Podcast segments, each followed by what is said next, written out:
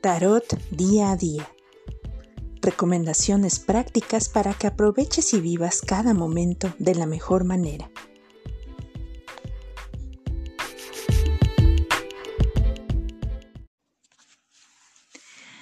Feliz lunes amigos, el día de hoy es 29 eh, de marzo de 2021 y tenemos una carta muy eh, refrescante y que a mí me gusta bastante, eh, sobre todo para inicio de semana. Tenemos a El Loco. El Loco es el arcano mayor que se encuentra en muchos criterios, se le pone al inicio de este viaje que narra el tarot.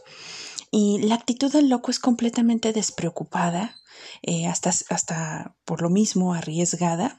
Eh, se le llama el loco porque pues para los observadores externos es así como que pues estás loco, no te estás fijando que te puedes caer, vas al borde del precipicio.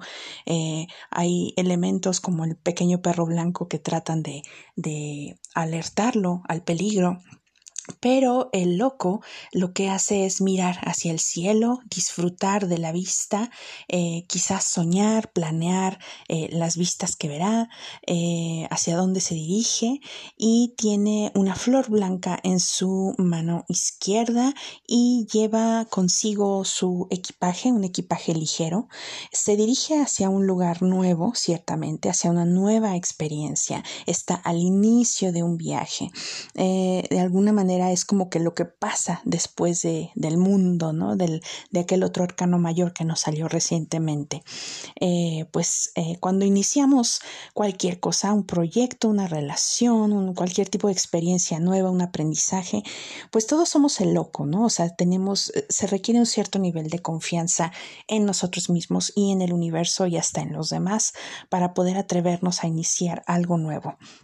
Muchos nos dirán que, que, estamos locos, sobre todo si estamos intentando algo que no es convencional o que va en contra de lo que la persona en cuestión nos está este, diciendo, pero eh, es importante escuchar a nuestra intuición y escucharla de manera sabia. Tampoco se trata de lanzarse estúpidamente a lo que sea que esté adelante sin medir las consecuencias pero em, haríamos bien entonces en escuchar estas pequeñas advertencias que pueden tener razón, eh, pero eso no significa que ya vamos a decir, ah, entonces ya no voy a hacer las cosas. No, sino que las haces en tus términos, pero con la suficiente información, conscientes de los riesgos que estamos asumiendo.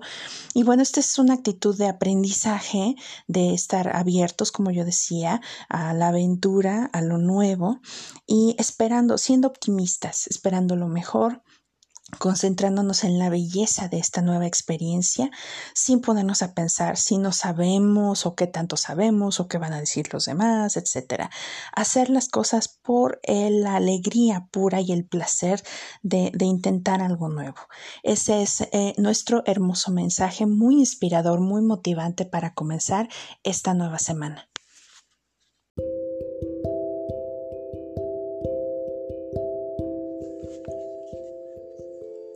Tarot Día a Día es un podcast de La Tarotista.